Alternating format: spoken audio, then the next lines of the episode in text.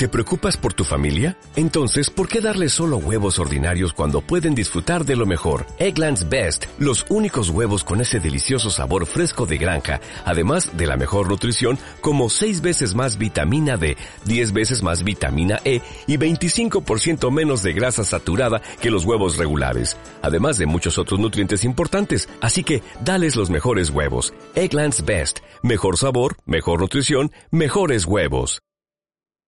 Saludos amigos de Radio Habana, Cuba. La empresa de telecomunicaciones de Cuba es una de las entidades con limitaciones en sus servicios y el desarrollo de su tecnología producto del bloqueo de Estados Unidos a la mayor de las Antillas. Así refiere Keitia Sánchez Méndez, especialista en comunicación institucional de Texa en la provincia de Santiago de Cuba. Los daños y prejuicios económicos ocasionados al sistema de comunicaciones como consecuencia del injusto bloqueo de los Estados Unidos hacia Cuba se pone de manifiesto en todo el sector de las comunicaciones, esencialmente en las telecomunicaciones, en las tecnologías de la información y en los servicios postales. El bloqueo de los Estados Unidos sigue siendo el principal impedimento para un mejor flujo de información en Cuba y un más amplio acceso a Internet y a las tecnologías de la información y las comunicaciones en sentido general por parte del pueblo. Los daños económicos de las medidas injerencistas en el periodo de abril a diciembre del 2020 produjeron considerables pérdidas a ETEXA, señaló el especialista en comunicación institucional de esa entidad en la provincia de Santiago de Cuba se cuantifican en alrededor de 65 millones de dólares.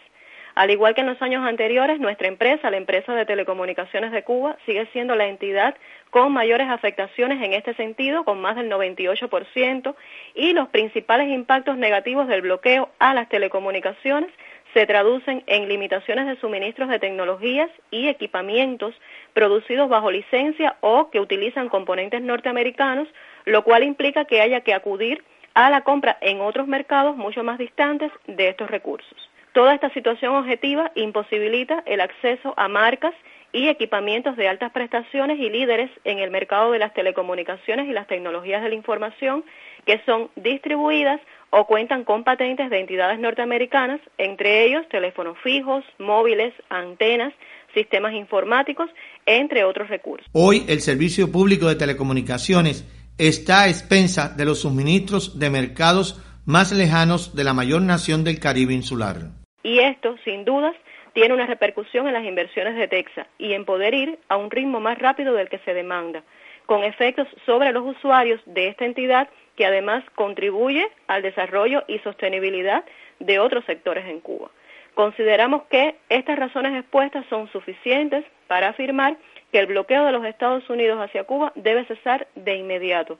Es una necesidad cada vez más imperiosa para poder conseguir el avance tecnológico de nuestro país. El bloqueo económico, financiero y comercial de Estados Unidos a Cuba es una medida injusta que encarece la conectividad, prohíbe el acceso a determinadas plataformas y tecnologías y utiliza el ciberespacio para intentar subvertir el sistema político del país. La empresa de telecomunicaciones de Cuba con serias afectaciones por el bloqueo de Estados Unidos a la mayor de las Antillas.